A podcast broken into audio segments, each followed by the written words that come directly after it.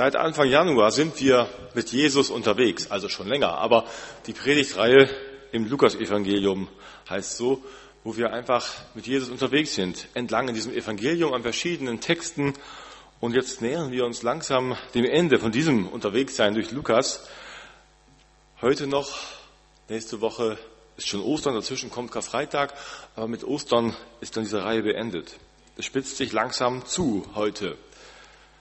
Wenn wir zurückschauen, im Januar ging es damit los, dass alles neu wird mit Jesus. Dann haben wir davon gehört, wie wir lernen können bei Jesus. Jesus hat seine Jünger in die Nachfolge gerufen, wie es ein Rabbi getan hat und gesagt, folge mir nach. Über Nachfolge ging es immer wieder. Lernen bei ihm, ihm nachgehen und entdecken, wer und wie Jesus ist und so zu werden wie er. Dann ging es darum, dass wir eben nicht nur hören sollen, sondern aus der Beziehung heraus mit ihm das auch leben sollen. Das auch leben sollen, dass es dann zu Taten kommt, aus dem Hören und aus dem Leben mit Jesus. Und dass wir miteinander gut umgehen sollen, dass wir nicht aufeinander zeigen sollen, einander verurteilen, sondern wissen, dass wir selbst doch auf die Gnade Jesu angewiesen sind. Die Gnade Jesu und die Gnade untereinander, wo wir alle doch schuldig werden. Wir haben gehört, von der Dankbarkeit und Liebe einer Frau, die hinging zu Jesus, die ihn so liebte, weil ihre Schuld so groß war. Wenn wir entdecken, wie groß unsere Schuld ist vor Jesus, umso größer wird unsere Dankbarkeit und Liebe. Und wir dürfen sie ihm zeigen, so wie es zu uns passt, wie wir Dankbarkeit und Liebe ihm zeigen wollen.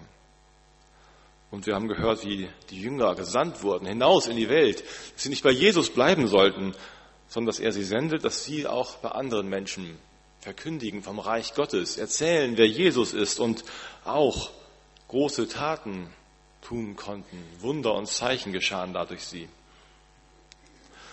Und letzte Woche war noch zu hören, dass das Nachfolgen kein Spaziergang ist. Mit Jesus unterwegs sein, das ist mehr als Spazieren gehen durchs Leben. Da muss man manches loslassen. Das ist etwas, was man sich gut überlegen sollte. Und heute spitzt sich das nochmal so richtig zu. Willst du wirklich mit Jesus unterwegs sein? Ihm nachfolgen? Wie weit würdest du mitgehen mit ihm? Bis ins Gefängnis? Bis in den Tod hinein? Oder erlebst du vielleicht schon viel früher selbst Grenzen, wo du merkst, da fällt es schwer, mich wirklich noch so deutlich zu Jesus zu bekennen? Weil es gerade einfacher ist, es nicht zu tun, weil es so schwer fällt. Ich möchte lesen aus dem Lukas-Evangelium Kapitel 22. Zunächst die Verse 31 bis 34. Da spricht Jesus, Simon, Simon, der Satan hat sich erbeten, euch schütteln zu dürfen, wie den Weizen im Sieb. Ich aber habe für dich gebetet, dass du deinen Glauben nicht verlierst. Wenn du dann umgekehrt und zurechtgekommen bist, stärke den Glauben deiner Brüder. Da sagte Petrus zu ihm, Herr, ich bin bereit, mit dir sogar ins Gefängnis und in den Tod zu gehen. Doch Jesus erwiderte, ich sage dir, Petrus, noch bevor heute Nacht der Hahn kräht, wirst du mich dreimal verleugnen und behaupten, mich nicht zu kennen.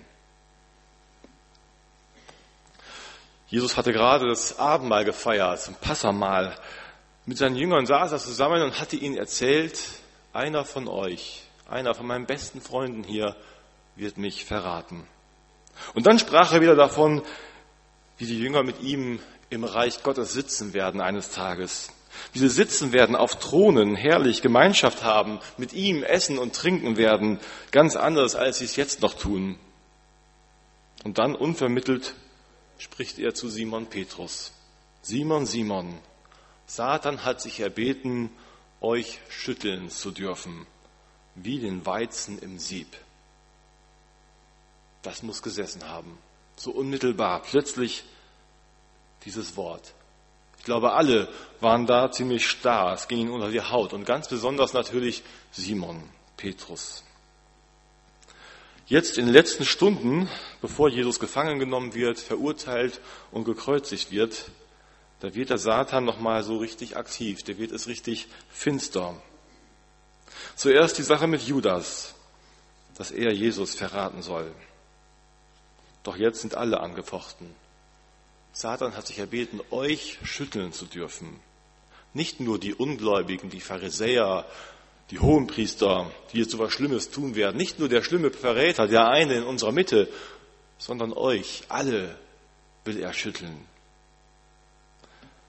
Der Satan greift an mitten in der Gemeinde, mitten bei den engsten Vertrauten von Jesus, bei seinen Freunden. Sogar Petrus ist nicht ausgenommen. Petrus, Jakobus, Johannes, das war ein engerer Kreis. Und Petrus selber, sein Name bedeutet Fels, war der Fels, auf dem Jesus seine Gemeinde bauen wollte. Der, der die Gemeinde leiten und führen sollte. Aber auch er ist nicht ausgenommen davon. Vielleicht ganz besonders in Gefahr. Darum betet Jesus für ihn. Es gibt Tage, da will der Satan besonders schütteln an unserem Glauben. Und er schüttelt nicht nur die anderen, sondern auch uns, uns als Gemeinde und sogar die, die besondere Verantwortung haben, vielleicht gerade die, werden besonders geschüttelt und gerüttelt vom Satan. Leitende, Leute wie der Prediger, wie der Vorstand, Leute wie Hauskreisleiter, wie andere Leiter in Gruppen, die besondere Verantwortung tragen in irgendeiner Weise für die anderen. Menschen, die vielleicht eigentlich Vorbild sein sollen, können in große Glaubenskrisen geraten. Wer mit Jesus unterwegs ist, wer ihm nachfolgt, der wird solche Zeiten erleben, früher oder später. Die Frage ist also nicht, ob wir überhaupt geschüttelt werden, dass wir in Zweifel geraten, sondern die Frage ist, wird am Ende Weizen übrig bleiben, wenn wir geschüttelt und gesiebt werden vom Satan? Wird noch Glauben da sein am Ende? Einige von uns könnten vielleicht gleich nach vorne kommen und ihre Geschichte erzählen. Ja, das habe ich erlebt. Ich wurde auch schon so sehr durchgeschüttelt in meinem Leben, dass ich nicht mehr wusste, was ich glauben soll. Und könnten ihre Geschichte hier erzählen. Andere sagen vielleicht, das kenne ich nicht. Das kann ich mir auch nicht vorstellen. Ich glaube doch. Und Jesus ist mir so wichtig und er ist mir so lieb. Nein, ich bin bereit. Ich will ihm folgen, wirklich, von ganzem Herzen. Das steht fest. Da gibt's nichts, was mich davon abbringen kann. Wer so vielleicht denkt und fühlt, der findet sich bei Petrus in guter Gesellschaft. Petrus wehrt auch ab. Nein, nein, so wird das nicht sein. Ich bin bereit. Kann der Satan ruhig kommen und schütteln wollen. Mit dir, Jesus, mit dir gehe ich überall hin. Das ist doch mehr als nur für dich, sondern mit dir gemeinsam. Wenn du dahin gehst, dann gehe ich mit, weil du da bist. Ich gehe mit sogar ins Gefängnis, in den Tod hinein. Ich bin doch Petrus, der Fels. Ich werde zu dir stehen, wie ein Fels in der Brandung. Petrus meinte das wirklich ernst, von ganzem Herzen. Er will mit Jesus unterwegs sein und bleiben, egal wo es hingeht. Aber Jesus sieht jetzt schon, Petrus, das schaffst du nicht. So wird das nicht sein. Du täuschst dich da. Vielleicht wollen wir so auch mitgehen mit Jesus, unterwegs sein mit ihm, ihm nachfolgen. Und das sagt sich leicht. Wir können unseren Glauben hier bekennen, hier in sicheren Mauern, wo uns keiner bedroht, wo wir untereinander Gemeinschaft haben. Aber bist du wirklich bereit, dann, wenn es darauf ankommt, zu ihm zu stehen? Hier können wir ihn bekennen, können reden von ihm, können singen und loben, aber da draußen, im Alltag, da kann es auch schon mal richtig schwer werden. Vielleicht jetzt diese Woche nicht, aber ein anderes Mal. Wir sind auch in unserem Land, Gott sei Dank, nicht bedroht von Gefängnis oder vom Tod. Aber es gibt andere Dinge. Vielleicht, wenn es darum geht, den eigenen Job in Gefahr zu bringen. Wenn ich merke, so kann ich hier in der Firma nicht weitermachen. Ich muss jetzt etwas sagen. Bist du bereit, ein Risiko einzugehen? Oder wenn dein Ehepartner droht und sagt, das geht so nicht. Wenn du da immer hingehst, das kann ich nicht unterstützen, das geht dann so mit uns nicht mehr. Oder wenn ein Jugendlicher es erlebt, dass seine Eltern ihm drohen, wenn du da weiter hingehst, dann schmeißen wir dich raus. Geh nicht zu viel dahin. Würdest du Jesus trotzdem weiter folgen? Keine erfundenen Beispiele. Das alles gibt es bei uns in unserem Land. Menschen, die ich kenne. Jesus erwiderte, Ich sage dir, Petrus, noch bevor heute Nacht der Hahn kräht, wirst du mich dreimal verleugnen und behaupten, mich nicht zu kennen. Wir können beim Text weiterschauen, wie das dann ging, nachdem Jesus gefangen genommen wurde, verhaftet wurde und nun auf seine Verurteilung wartete. Die Jünger waren inzwischen alle fortgelaufen. Petrus ist noch hinterhergegangen. Ich lese ab Vers 54 nochmal weiter. Die Männer packten Jesus, führten ihn ab und brachten ihn in den Palast des Hohenpriesters. Petrus folgte ihnen in einiger Entfernung. In der Mitte des Innenhofes hatte man ein Feuer angezündet. Petrus setzte sich zu den Leuten, die dort beieinander saßen. Eine Dienerin sah ihn im Schein des Feuers dasitzen, musterte ihn aufmerksam und meinte, der hier war auch mit ihm zusammen. Aber Petrus stritt es ab. Ich kenne diesen Mann nicht. Es ging nicht lange. Da wurde jemand anders auf ihn aufmerksam und sagte, du bist auch einer von denen. Petrus widersprach, das stimmt nicht. Etwa eine Stunde später erklärte wieder jemand anders mit Bestimmtheit, natürlich war der auch mit ihm zusammen, er ist doch ein Galiläer. Aber Petrus entgegnete, ich weiß nicht, wovon du sprichst. Im gleichen Augenblick noch während er das sagte, krähte ein Hahn. Da wandte sich der Herr um und blickte Petrus an. Petrus erinnerte sich daran, wie der Herr zu ihm gesagt hatte, bevor der Hahn heute Nacht kräht, wirst du mich dreimal verleugnen. Und er ging hinaus und weinte in bitterer Verzweiflung. Petrus folgte Jesus. Ja, er ging noch hinterher, aber auf Abstand, in sicherer Entfernung, wollte er das Geschehen verfolgen und sehen, was jetzt passiert. Da saß er und schaute zu. Vielleicht so ein bisschen in der Hoffnung, dass Jesus jetzt nochmal das Blatt wendet und jetzt nochmal irgendwas tut und es anders kommt. Und dann wird er angesprochen und gefragt. Und da sagt es dreimal, dass er nicht Jesus kennt. Zuerst einmal, ich kenne diesen Mann nicht. Diesen Mann, mit dem er drei Jahre lang ganz eng zusammen unterwegs war, dem er gefolgt war, von dem er selbst einmal bekannt hatte, du bist der Christus, der Messias, der Gesalbte, der, auf den wir, unser Volk, schon so lange warten. Und jetzt, ich kenne diesen Mann nicht. Und dann sagt er, das stimmt, dass ich, das stimmt nicht, dass ich zu Jesus gehöre, wo er doch zum engsten, vertrautesten Kreis Jesu gehörte. Und noch einmal sagt er, ich weiß nicht, wovon du sprichst. Und dann, dann treffen sich die Blicke von Jesus und Petrus. Wir können nur ahnen, wie das war, was das für ein Moment für Petrus gewesen sein muss. Dieser Blick zu Jesus und wie Jesus auf ihn blickt. Petrus hat sich bestimmt erinnert, wie Jesus das gesagt hatte, so wie es hier auch steht, erinnert. Und dann kamen eben die Tränen, die Tränen über sein Scheitern, über seine Verzweiflung und all die Fragen. Bittere Verzweiflung war da. Petrus sieht sein Scheitern und weiß nicht mehr weiter. Er rennt einfach nur noch fort. Vielleicht war es damals so, dass er die, diese Wellen wieder sah. Es gab ja mal die Szene, wo Jesus auf dem Wasser ging und dann wollte Petrus ihm entgegengehen. Und Petrus kam aus Wasser, weil Jesus sagte, komm, komm mir entgegen. Und er ging und er konnte wirklich auf dem Wasser gehen. Und dann kam die erste große Welle und Petrus bekam Angst und brach ein. Und dann schrie er nur noch, Jesus, hilf mir. Und Jesus war da und konnte ihm die Hand reichen. Und jetzt? Jetzt reichte ihm keiner die Hand. Jetzt schien er einfach nur noch zu versinken im Wasser, in seinen Tränen und wusste nicht mehr, wie alles werden wird. Jesus hat Petrus nicht gesagt, du wirst mich dreimal verleugnen, aber mach dir nicht so viele Gedanken, das wird schon alles gut werden am Ende. So einfach war es eben nicht.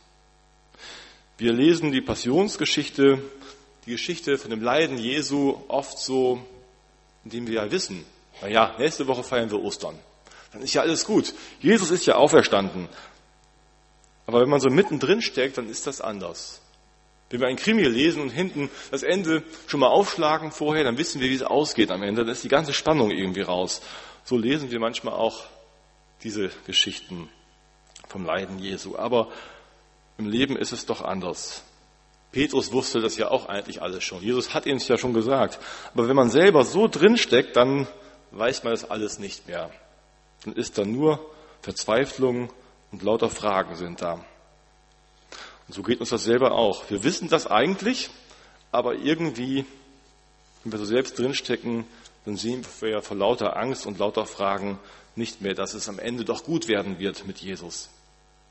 Wir sitzen nicht da im Hof, wie damals Petrus im Hof des Hohenpriesters saß, aber wir sitzen manchmal in ganz anderen, in ganz eigenen Lebenssituationen drin, in Leitsituationen, wo der Satan uns schüttelt und durchrüttelt und siebt.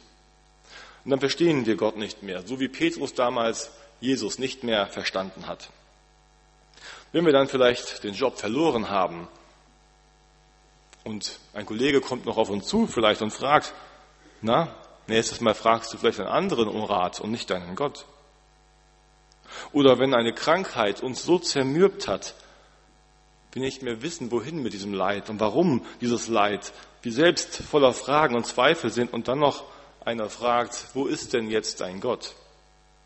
Wir haben selbst keine Antwort. Oder wenn wir in der Einsamkeit sind und alleine zurückbleiben und fragen uns, wo sind die anderen denn jetzt? Das geschüttelt werden durch Bedrohung, durch Leiden, durch Krankheit, durch Ängste, das hat ganz unterschiedliche Facetten in unserem Leben heute auch. Der Satan ist ja kreativ, wenn er schüttelt und rüttelt. Ich selbst kenne auch solche Momente und ich kann mich an eine Zeit ganz besonders erinnern, als ich anfing, meine Ausbildung zu machen am Johanneum, als ich in den ersten Wochen, Monaten war und eigentlich richtig motiviert dahin kam, dachte ich, will von Jesus erzählen, weil das ein großartiger Gott ist, weil es sich lohnt, von dieser Liebe zu erzählen, weil Menschen das wissen müssen. Darum wollte ich weitererzählen. Und dann war ich da und es wurde so viel an mir geschüttelt und gerüttelt, dass ich nicht mehr wusste, ist das richtig, von diesem Gott zu erzählen? Da hat mir das Leid eingeholt von meinem Vater, der ein Jahr vorher gestorben war an Krebs mit 60 Jahren. Dann waren Fragen und Probleme in der Familie aufgetaucht. Da kam Streit auf, da kamen finanzielle Fragen auf, Nöte, wie das alles weitergehen wird. Und ich wusste auch nicht, was heißt das denn jetzt? Was ist denn jetzt los? Ist das alles echt mit dem Glauben? Stimmt das mit Gott? Entweder oder. Aber ich wusste nicht die Antwort. Im Rückblick nach diesem Schütteln, da kann ich sagen, irgendwie kann ich rückblickend sagen, ja, das war doch irgendwie zu spüren, dass Gott mich getragen hat in der Zeit, auch wenn ich es in dem Moment überhaupt nicht wusste. Und ich habe gespürt im Nachhinein und gewusst, wie andere für mich gebetet haben und sie mich mitgetragen haben, wo ich nicht mehr wusste, was ich glauben soll. Wie traurig wäre das, wenn die Geschichte von Petrus und Jesus hier stehen bleiben würde. Wenn sie einfach stehen bleiben würde bei den bitteren Tränen, bei der Verzweiflung. Aber den großen Worten des Petrus, ich bin bereit, hat Jesus seine Worte entgegengesetzt. Er hat gesagt, ich aber habe für dich gebetet, dass du deinen Glauben nicht verlierst. Und wenn du dann umgekehrt und zurechtgekommen bist, dann stärke den Glauben deiner Brüder. Jesus hat gebetet. Er hat gebetet für ihn, dass er den Glauben nicht verliert und dann sogar noch mehr, nicht nur, dass er den Glauben behalten darf, sondern er soll die anderen stärken. Als Jesus Petrus ansagte, was passieren würde, hätte er ihn auch verurteilen können und sagen können, Petrus, du hast ein völlig falsches Bild von dir. Du wirst überhaupt nicht stehen bleiben hier. Du wirst weglaufen. Petrus, solche Leute wie dich kann ich nicht gebrauchen. Geh am besten gleich nach Hause wieder zu deiner Familie. Vergiss die letzten drei Jahre. Aber nein, das macht er nicht. Er hält an Petrus fest, obwohl er weiß, dass Petrus ihn verleugnen wird. Er hält an ihm fest und er betet für Simon Petrus und damit überlässt er ihn nicht einfach dem Satan. Der Satan hat ein Bestreben, aber Jesus betet dagegen. Bei allem Schütteln und Sieben wird der Glauben von Petrus nicht verloren gehen.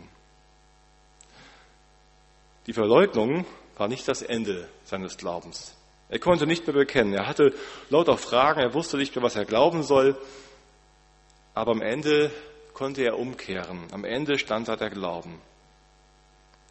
Nicht aus eigener Kraft, weil Petrus irgendwie noch so in drin so einen Funken hatte, der so stark war, dass er am Ende doch noch wieder den Glauben fassen konnte. Nein, weil Jesus das gewirkt hat mit seiner Kraft. Im ersten Johannesbrief heißt es, denn dazu ist erschienen der Sohn Gottes, dass er die Werke des Teufels zerstöre. Der Teufel kann rütteln und schütteln, aber Jesus zerstört seine Werke. Am Ende steht sein Wort. Jesus hat die Verleugnung gesehen und angesagt. Genauso sagt er aber auch, Petrus, ich habe gebetet, dass du den Glauben nicht verlierst. Du wirst darin stehen am Ende. Das dauert eine Weile. Es ist nicht einfach mal so nur zehn Minuten. Das war eine ganze Weile, auch bei Petrus. Er musste fortlaufen, drei Tage, bis Jesus auferstanden war. Dann sei das leere Grab, ja, aber er hat es noch nicht geglaubt. Und dann dann hat Jesus sich den Jüngern gezeigt. Und auch da hatten viele noch so ihre Zweifel, ob das alles wirklich Jesus sein kann. Dann kam Himmelfahrt und dann, dann kam Pfingsten, dann kam der Heilige Geist, die Kraft Gottes herab und dann, dann konnte der zermürbte Petrus wieder richtig aufstehen. Der Verzweifelte konnte wieder glauben und hoffen und er konnte andere stärken. Petrus begann zu predigen, zu erzählen der Fels, der Leiter der Gemeinde, sprach Pfingsten und es kamen 3000 Menschen zum Glauben. Er tat Zeichen und Wunder. Er bekannte sich sogar als Gefangener. Er wurde gefangen genommen vom Hohen Rat, wie Jesus. Und stand da und bekannte sich zu Jesus. Und am Ende, das wissen wir nicht genau, wie es da war, aber wahrscheinlich war es so, dass er am Ende in Rom den Tod fand für Jesus. Petrus hat sich bekannt. Er ist stärker geworden durch die Anfechtung hindurch. So hat Gott ihn gebraucht, so wie es Jesus vorausgesagt hatte. Ich musste bei dieser Geschichte, was wir da von Petrus und Jesus erfahren, wie das damals war, nochmal an jemanden denken, den ich so kennengelernt habe, als ich ein Jugendlicher war. Eine ganz andere Geschichte, als wir eben gehört haben. Einer, der so für mich so ein Vorbild war als junger Mann, der ähm, im Land herumreiste als Verkündiger in unserem Verband, wo ich in der Jugendarbeit war und der für mich so ein Vorbild war, der mir klare, deutliche Worte von Jesus sagte, ermutigende Worte. Und er hat für mich so etwas wie Weisheit und Liebe ausgestrahlt, auch in seiner Art. Wirklich so ein geistliches Vorbild, den ich bewundert habe. Und dann war er an einem Abend bei uns in der Jugendarbeit zu Gast. Und dann erzählte er von sich, wie das bei ihm war, als er ein junger Mann war, wie er bei der Bundeswehr war, seine Pflicht tat und wie er sich schämte, wie er Angst hatte vor den anderen, wie die umgehen würden mit ihm, wenn er sich bekennt als Christ vor den anderen, wenn er die Bibel aufschlägt vor den anderen. Darum ist er geflohen zum stillen Örtchen, hat da die Bibel aufgeschlagen. Immerhin, er hat noch die Bibel gelesen, aber er war schon ziemlich in Angst und hat sich da nur versteckt. Hat sich versteckt und so die Bibel noch gelesen, ist da dran geblieben, aber im Nachhinein war ihm das schon ziemlich peinlich, wie er sich da zurückzog. Und dann später ist aus ihm einer geworden, der viel erzählen konnte von Jesus, der andere ermutigen konnte im Glauben, der sich nicht mehr versteckte, der deutliche Worte fand für Jesus.